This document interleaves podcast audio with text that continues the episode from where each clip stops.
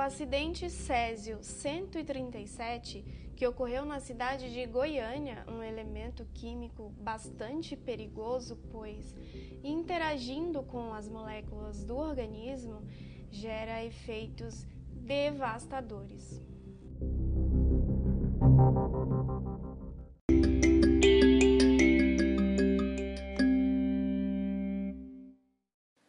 Você está no Química com Elas. Olá, pessoal! Meu nome é Rosana Oliveira, eu represento o grupo Química com Elas pela Universidade Federal Rural da Amazônia. Hoje, no nosso segundo episódio, vamos falar sobre o acidente radiológico que ocorreu no município de Goiás. Você já ouviu falar sobre isso?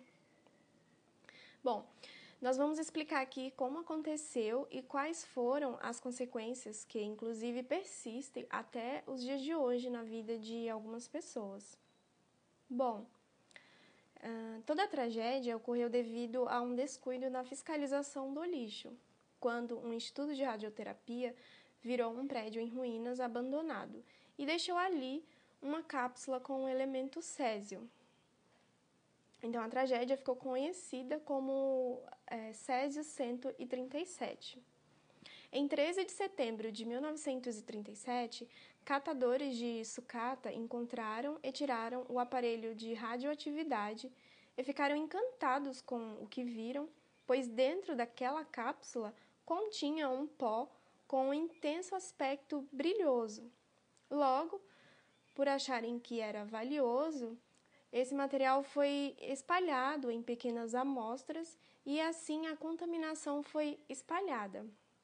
Os primeiros sintomas foram náuseas, vômitos, tonturas, diarreias, que apareceram algumas horas após o contato com o material.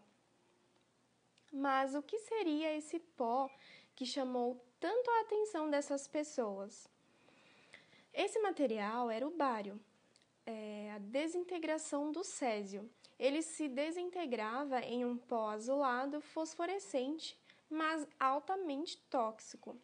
Essa substância que estava armazenada dentro da máquina emitia radiação controlada para matar células cancerígenas, o que até aí tudo bem, era algo positivo. Porém, fora do recipiente de chumbo, o pó altamente solúvel e de fácil dispersão é letal. Somente após 16 dias da abertura da cápsula é que foi acionada a Comissão Nacional de Energia Nuclear e o caso foi controlado. Mas a essa altura, várias pessoas, adultos e crianças inclusive, já haviam tido contato e até ingerido essa substância. Ah, foram contabilizados 6.500 com algum grau de radiação 249 casos com significativa contaminação e quatro mortes quase imediatas. As consequências deste acidente, infelizmente, são vistas até hoje.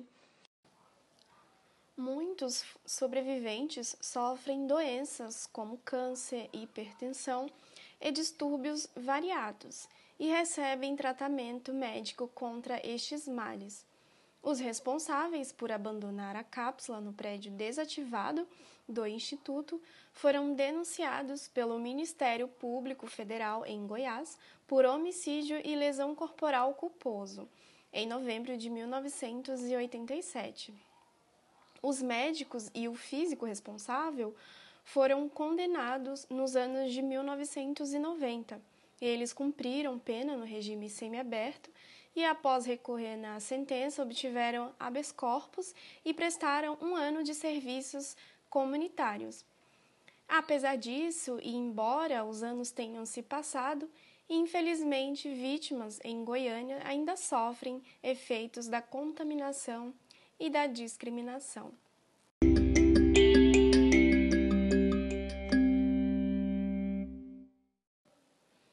Bom, pessoal, espero que vocês tenham gostado do nosso segundo episódio e que, que tenhamos esclarecido um pouco sobre essa tragédia radiológica. Até a próxima! Tchau!